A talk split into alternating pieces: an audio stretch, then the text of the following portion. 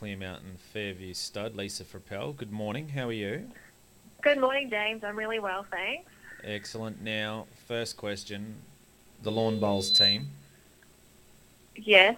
Now, James, I'm Mhm. really sad to report that last week I was awake scratching myself. I Oh, had two um, very sick little children who I ended up at the doctor's with. But I was very lucky. I had like a Maccabi Diva of bowlers replace me. So they had an excellent game.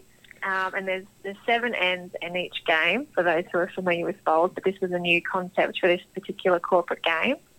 And they won one of their ends or one of the games um, by 25 nil. So they had a ripper of a game wow. um, and they won both sets, but we remained runners up, uh, half a point behind Kelly's Transport. So um, the team walked away with, you know, second trophy, which was a Mm. fabulous effort, and uh, we congratulate Kelly's Transport um, on their stellar effort. So if you see the boys at the track, be sure to stop by and, and shout them a drink for their effort. Okay, so, well, second's better than third anyway, isn't it? It is better than third, and there's always an next start. So we'll just start prepping for the next corporate bowls and um, get ourselves ready in for 12 months' time. Oh, see, so you would have made the difference, really, wouldn't you? Well, perhaps, although we had rekindling back um, last week. Michael was back. He was back bowling, and of course with Graham and Marie, who are excellent bowlers. But yeah, Kelly's just remained a half a point ahead, and it ended up, you know, just so close, um, but not close enough, unfortunately. Uh, but as you said, next time, and not bad for first preparation. Yeah, it wasn't too bad. We were really Mm. happy with our efforts. Um, you know, of course, a win's always great, but you know, like you say, second's better than third. So there we go. All right, now, more importantly, we continue our wonderful spotlight on women in racing. It's been great story after great story. Who are you highlighting and spotlighting today? Well, James, this week I caught up uh, with a woman who I'm sure is the definition of hard work combined with a courageous and can-do attitude, and I speak of Tracy Hatch. So I know I may have said this in the past, James, but behind every great man, there is a wonderful woman, and this is certainly the case when it comes to Lindsay Hatch and his beautiful wife, Tracy. So as listeners are probably aware, the Hatch family have had some major hurdles thrown at them over the past 12 months with Lindsay's health and the diagnosis of bowel cancer, followed by intensive treatment, all while running a major stable at Burrum Training Centre at Westbrook. But in typical Tracy style, she so graciously kept the cogs turning, and while juggling husband, horses, children, and her ever-evolving role at the stables. As a fellow mother and admirer of, of her organisational skills, I asked Tracy what her secret was to her success. She tells me she doesn't have one, James, so I said she must be like a duck, cool and calm on the surface and paddling like hell for leather underneath. And Tracy laughed, but she did agree with me. So Lindsay and Tracy's love story started when the two met in 1998. Lindsay was working for John Hawkes and then Bart Cummings at their satellite stables in Brisbane. In 1999, the pair were engaged, and in 2000, they became newlyweds. Lindsay wanted to start training um, on his own, so the pair moved to Toowoomba. And Tracy now laughs. I fell into racing by mistake. She said the first time she ever tried to put a pad on a horse, she actually put it on backwards. They found their first racehorse, a mare called Avian, so she probably remember racing, and they bought her on Tracy's credit card. She won three races for them, and then Tracy went on to breed foals from her. During this time, Tracy worked as a paralegal, and Lindsay worked at the Oakey Abattoir, and Lindsay would work night shifts, and when he finished at 3 o'clock, he'd head straight to the stables where Tracy would meet him at 3.30 in the morning, mind you, and then head to the track and then work their racehorses. So while Tracy was working as a paralegal, she continued to do mornings at the track as well as the bookwork and the owner's updates. The pair also worked at Luna Lodge, falling down mares, all while continued training. So more recently, Lindsay and Tracy and the two kids, Jade and Tom, moved to Melbourne, but returned to Toowoomba in 2004 to start training again, as well as operate Tony Gollan's pre-training operation. They now have 62 horses in work, and James, that is a lot of mouths to feed. And half of those horses are Tony's, and the other half are Lindsay's. And you'll find Tracy at Burrum from 3.30am till 6.30am, and then she'll shoot off and grab the kids and drop them to school, and then she'll head back to Burren and work for another four hours before school pick-up and then doing after school sport. So Tom, their eldest son, he is an avid rugby league uh, player and Jade is an inspiring um, horse rider. So Tracy's role um, Lindsay Hatch Racing includes, but is certainly not limited to, owners' reports and updates with videos and photos, um, client accounts, all their HR and payroll, and if they've got any staff away, Tracy also fills in and does stable hand duties as well. So she's a pretty remarkable woman, James. Mm. And I asked Trace, you know, what was her biggest win? And she said, oh, probably not my biggest win, but my most favourite win was when their horse called Jade and Tom, so it's named after their two children, won on the 29th of January, and it won just before Lindsay went into hospital to have his operation.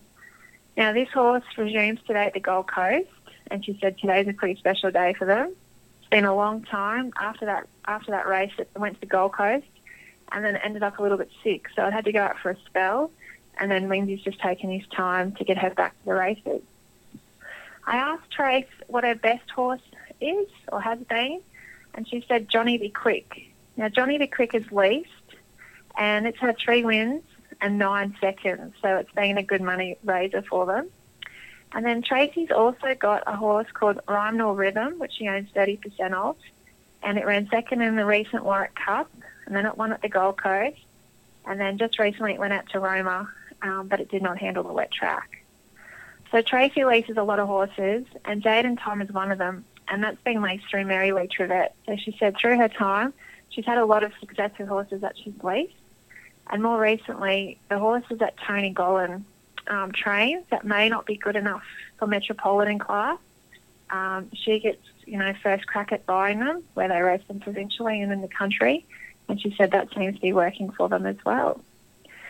So Tracy's biggest horse, and I suppose her most favourite horse, um, is Jade and Tom. She said she just loves this horse, and this is the horse that she'll um, be watching for this prep. And also Rhyme Nor Rhythm, um, Lindsay's actually heading him for the Rocky Cup next year in June. So she's going to um, look forward to June next year where it could be a great day for them and all the connections. Um, now, being the wife of a racehorse trainer, I asked Tracy if she ever gives Lindsay any advice as an owner. and she said that just last week she tried, but Lindsay gave her a look and looked at her and asked her when was she going to take out, out her own licence. So Tracy said she just walked away and went back to the office and didn't didn't bother going on with it. I also asked Tracy, has she seen a progression um, in women in racing since she started? Um, and she said it's been a huge progression. She said there's a lot more women involved, um, jockeys, owners, and she said the Magic Millions initiative has been a big stepping stone for women to get involved as owners. And since they've even moved back from Melbourne um, just recently, she said a lot. She's noticed a lot more women involved um, within the Toowoomba industry. She said when she first started um, back in 2000, it was a very male-dominated industry, and she said it's certainly, you know, turning the tide now. And then I, went through Trace's um, race day routine. So this this woman is remarkable, James. Like what she does, her organisational skills are phenomenal. She gets all the race day bags ready, um, all the sheets, so all the staff know where which horse is going where. Because some weekends Lindsay might have runners, you know, in four different venues. Um, so they've got to make sure they load the right horses on the right truck, um, get them there in time, have all the gear ready and the colours. So the little duck just keeps spinning, I suppose.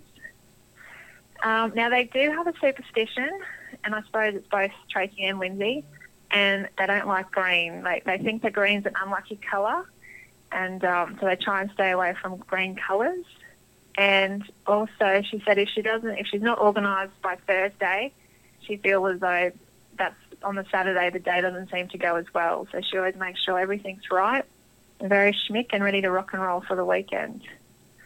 So she's a busy woman, James. They have 10 staff plus their own, and um, they operate a full-time operation now with 62 horses.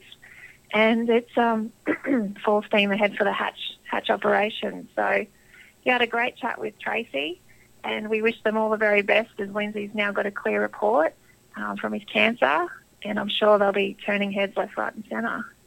Yeah, what a wonderful story. Now, first point I want to pick up on. Interesting. Would you say they don't they don't like the colour green? Is that what you said? No, they don't like the colour green. That's their Now, superstition. They think green's an unlucky colour when it comes to racing. so I wonder how they feel when he saddles up some of the, the, the horses in those Gollan colours, which are green and gold.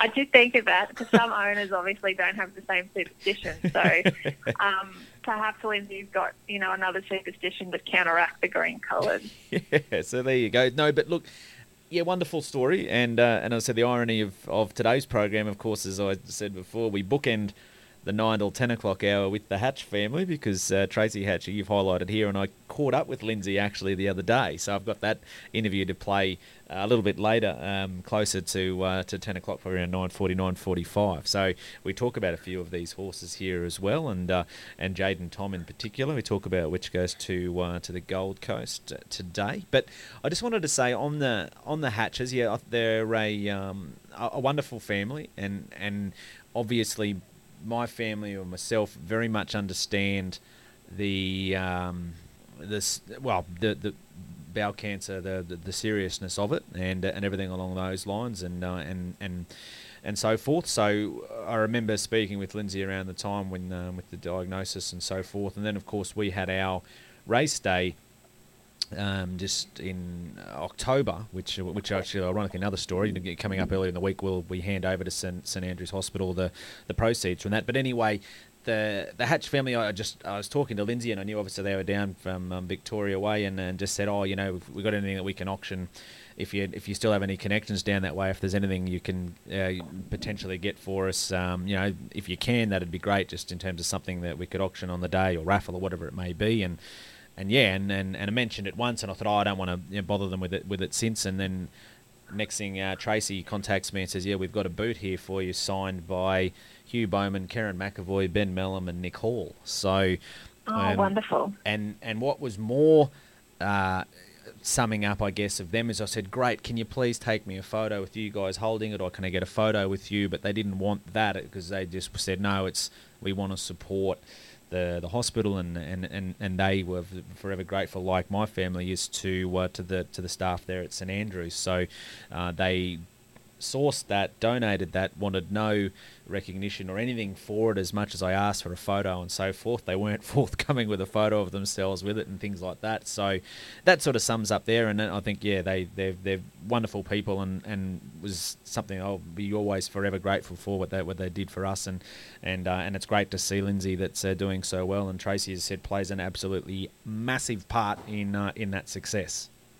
Yeah, I personally met Tracy and Lindsay um, in 2002 when Dad relocated from Mount Isa to Toowoomba for training. And um, although Tracy might be a quiet achiever, she's certainly a high achiever. Like she's she's the backbone to their operation, and I'm sure um, Lindsay would agree. Like without Tracy, there's probably not as big as Lindsay Hatch um, in the racing world. So yeah, they're a wonderful pair, and they make a great team. I suppose you know he's her yin to her yang, and um, yeah, that they're a wonderful couple, and of course they've got two beautiful kids. So yeah, lovely family. We're Yeah. very lucky to have them back in Toowoomba as well. Yeah, definitely, and uh, and we see the uh, the Hatch stable building up as well. It was uh, was a very um, strong stable that we had here in Toowoomba prior to, to heading down to uh, to Victoria. And and in fact, actually going back on this program quite a while, I spoke to Peter Snowden and I. Uh, asked him about Lindsay Hatch because, of course, as we know, Lindsay worked as a part of the Darley or Godolphin team when when the Yeah, Snowdens were involved, and uh, and he just spoke in the highest uh, caliber of person when it came to Lindsay Hatch, and, and he said he, he, he it was great to see him have success, and and uh, he wasn't surprised that he had success as well. So it's pretty good praise coming from, from one of the top uh, horsemen and horse trainers in, in the country in uh, in Peter Snowden. So so they, they certainly are uh, well respected, right, not just in Toowoomba or Queensland, but but right across the country. Uh, Lindsay and uh, and Tracy Hatch. So so I think that's a, a fair endorsement as well. But as we touched on there, you talked about Jade and Tom. It goes around today at the Gold Coast, one of three runners for the Hatch stable. So in race six, Jade and Tom. And, uh, and of course, now if you didn't know prior, you definitely know who the horse is named after or the origins of the Yeah. name, Jade and Tom. So um, that one's pretty obvious. And then Yuma Winner goes around at Kilcoy, and Desert Cowboy is up here at Toowoomba. So as you said, Tracy will be sorting them out to go to three different venues and, and everything along those lines there for uh, for racing today. So that's a look at theirs. So uh, we wish them all the best with that. Now, have you got a winner for us? Uh, are you going to tip us one of the Hatch stable? Yes. Yeah, I thought you I am. So I'm going to go with the Hatch theme, and I'm going to go with Tracy's beloved um, filly. So I'm going to go Jade and Tom at the Gold Coast, race six, horse two. Okay. So this little filly's had three starts for a first and a second. Um, and Tracy, you know, she was quietly confident for today's win, and I think it'd be a great, you know, a great little story for this filly to get up for them. So that is my Lady Luck tip today, James. Okay, so race six, number two, Jade and Tom. Okay, what about uh, Clearmountain Fairview? The stable today. Have you got any runners today? I know, I know Upstart Pride, of course, goes down in the George Moore. Fantastic run last start, but uh, is there many others going around in the colours today or tonight? Yeah, so actually, as we speak, Michael's um, getting ready and ready to load the float. He's got Temujin's Rule down the Gold Coast today as well. So um, he, of course, comes off a last start win from Caloundra, and he's um, making the uh, the south, southern end coast run today, not the north coast, and um, heads to the Gold Coast. So we wish Michael and the owners the very best of luck as Temujin Rule gets saddled up again today. Okay, that's the horse that um, you're named after in the bowls, bowls team as well, correct? Yes, that's right. Mm. So let's hope that's an omen. And um, and if Anthony Collins is listening, it's not Temujin, it's Temujin. And um, yeah, we hope that he he has another win. And yes, the omen keeps you know following from the bowls day. That'd be lovely. All right, we'll keep an eye on it. Now, what about uh, Clearmountain Fairview Studwise? Any news this week to report? Oh, James, I'd like to say that we're slowing down coming into Christmas because today is the 2nd of December, um, but that'd be far from the truth. So we've still got mares arriving and tomorrow and next week, as a matter of fact, and they're booking a hot date to one of our boys, either Haverstar and typing with a worthy cause or wanted, and it's certainly been a bumper season. So normally this time of year we start to wind down, um, but it feels like we're winding back up again. So um, it's been a really busy week, and I think the next few weeks will be busy right up until Christmas. Um, and lastly, if there's any owners or breeders looking for spelling or adjustment for their racehorse or broodmare, yearling or weanling, um, we're only too happy to have a chat to them and let them know what we can do for them. So it's all happening. Um, hopefully, in the next couple of weeks, we you know wind down and Santa Claus making his way. But at the moment, we're full steam ahead. Okay, so for all information, just jump on the, the Clear Mountain Fairview Stud, the, the website there, or follow on Facebook and Twitter and, and places like that for all of the information there. Well, Lisa, as always, absolute pleasure to catch up with you. Now, also, just uh, as this is one of these segments that, that's really popular on the program, and, and again, I just remind people we do have the SoundCloud files there, so I'll have that up oh, within 15, 20 minutes with a, with a little bit of luck. So that's just putting more pressure on my wife, Erin, who does that. So she'll get it Oh, up, I'm E- sure.